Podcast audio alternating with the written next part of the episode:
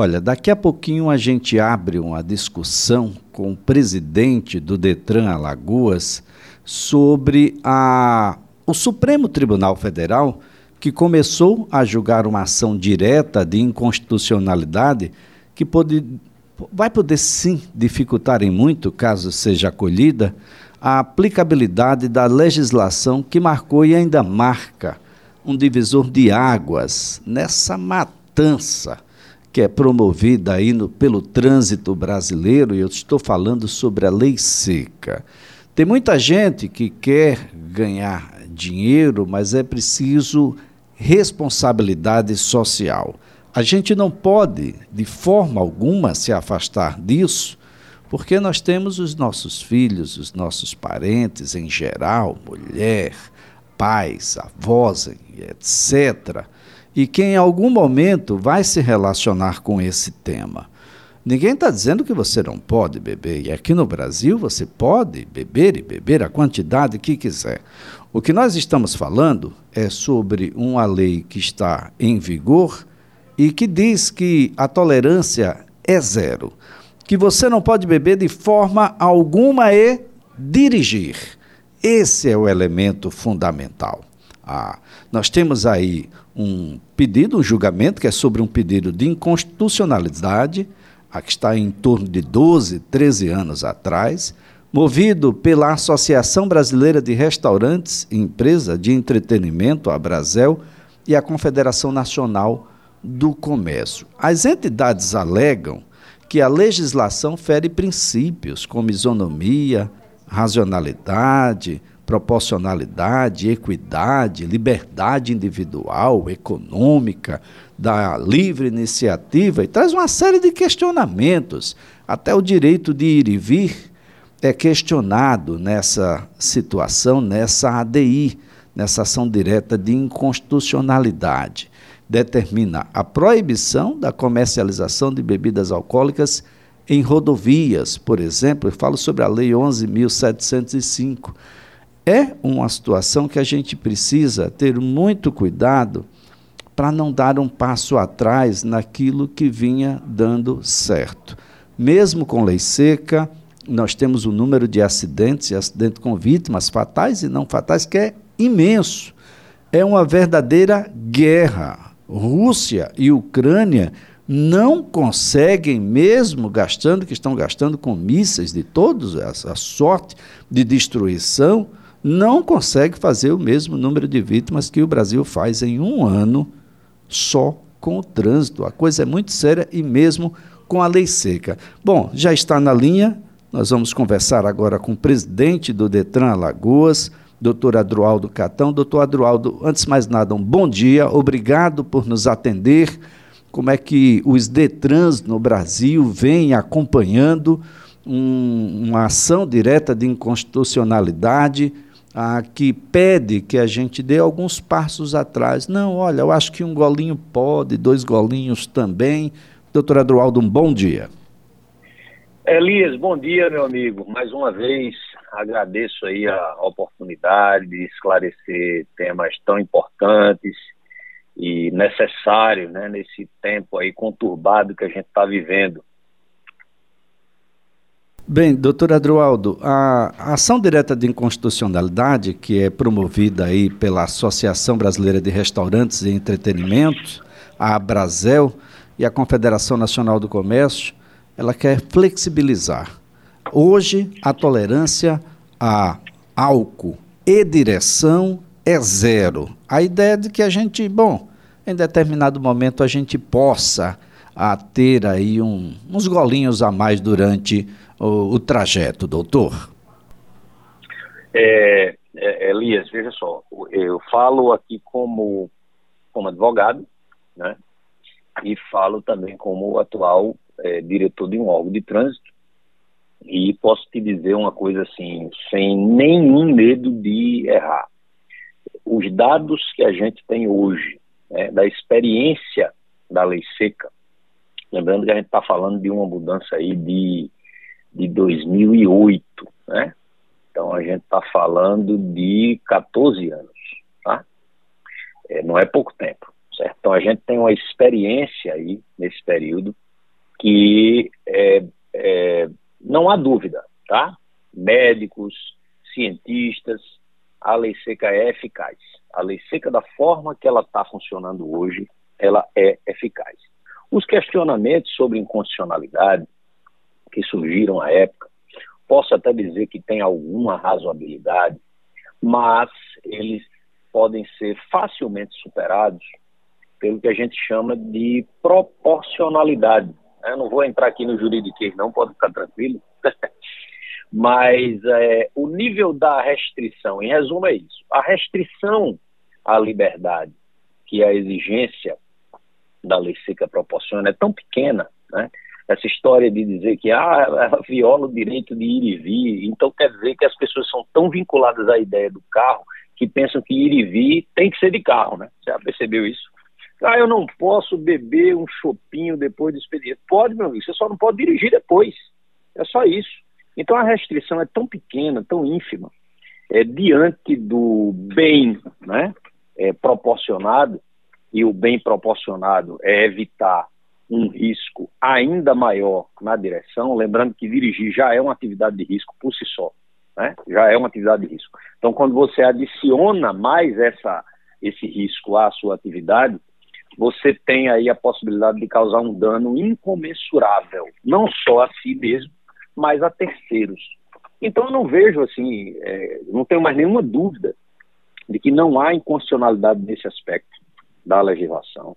O STF tende também a decidir nesse sentido, e eu, como é, alguém que teve essa experiência num órgão de trânsito e estudou os dados, posso também com toda tranquilidade dizer que a sociedade tem estar, estar atenta e se manifestar contrária a esse eventual retrocesso que tem sido, vamos dizer assim, defendido né, por algumas categorias.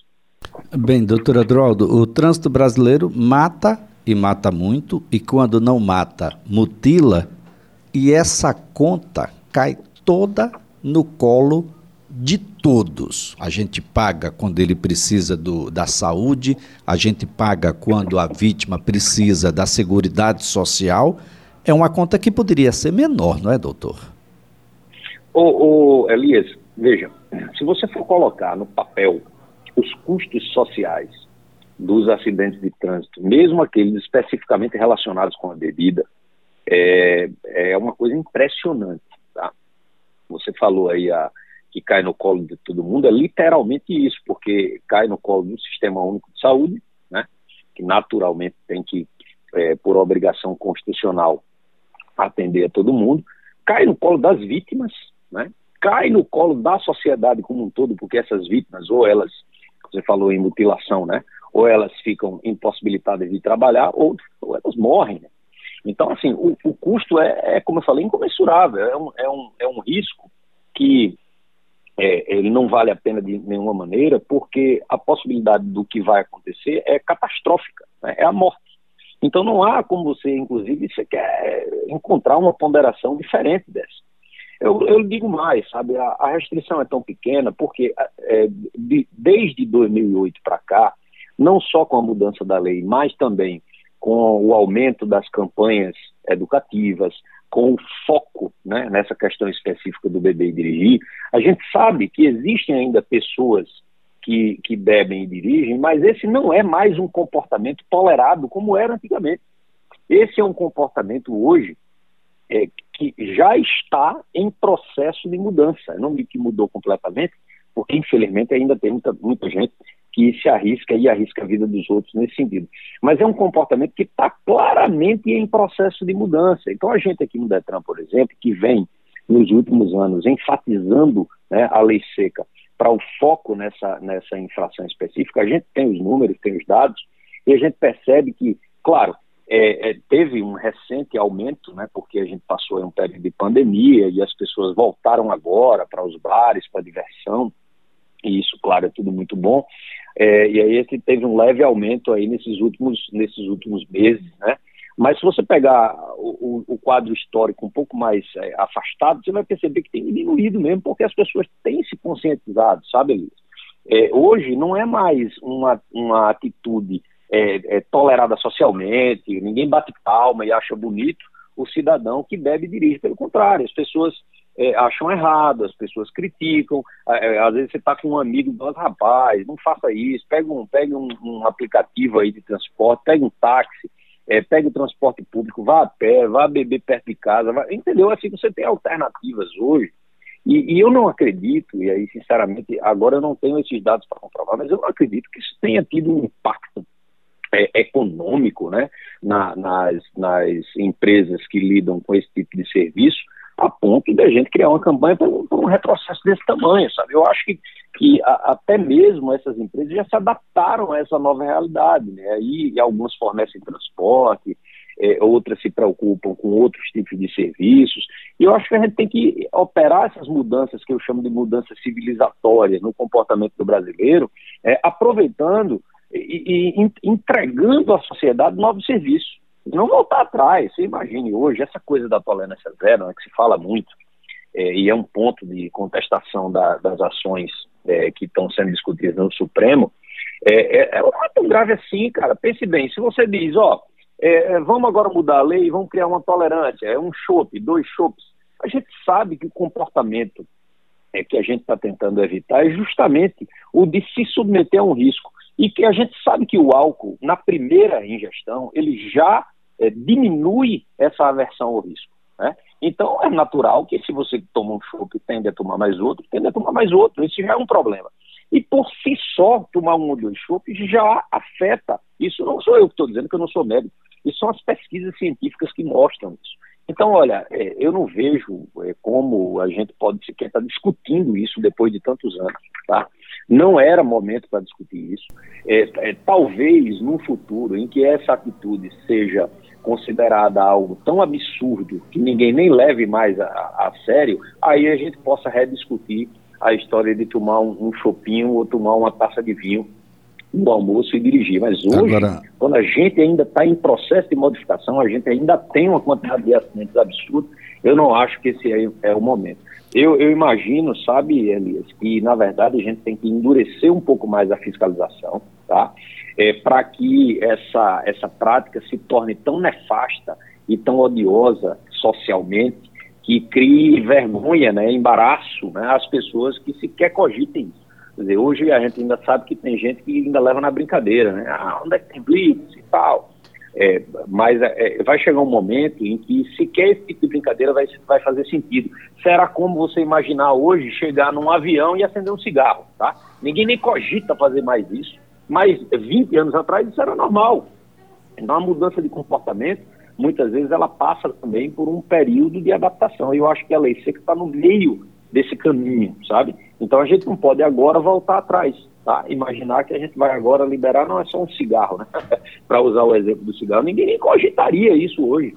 Gente tem que esperar mais um tempo de aplicação da lei seca assim, e por um tempo, eu falo de anos mesmo, né, muitos anos, para talvez, quando o comportamento da nossa sociedade estiver um pouco mais civilizado nesse sentido, aí a gente possa rediscutir talvez uma tolerância mínima. Mas hoje não vejo sentido. Tá? Eu acho que, na verdade, a gente precisa endurecer um pouco mais, inclusive no que diz respeito às penas daqueles que causam acidentes depois de terem ingerido bebida alcoólica. Essa é uma discussão também muito importante que a sociedade vem fazendo, e eu acho que esse é o caminho. Muito bem, doutor Adroaldo Catão, a nossa gratidão aqui pelas informações. Tem dois pontos ainda em discussão por lá que são é, bastante complexos, diz respeito aí à venda de bebidas às margens das rodovias e a punição para motoristas que se recusam a se submeter ao teste do etilômetro bafômetro. Quero aqui inclusive destacar que no dia de ontem o ministro Luiz Fux expôs as suas considerações, afirmando ser constitucional punir o motorista que não sopra aí o bafômetro.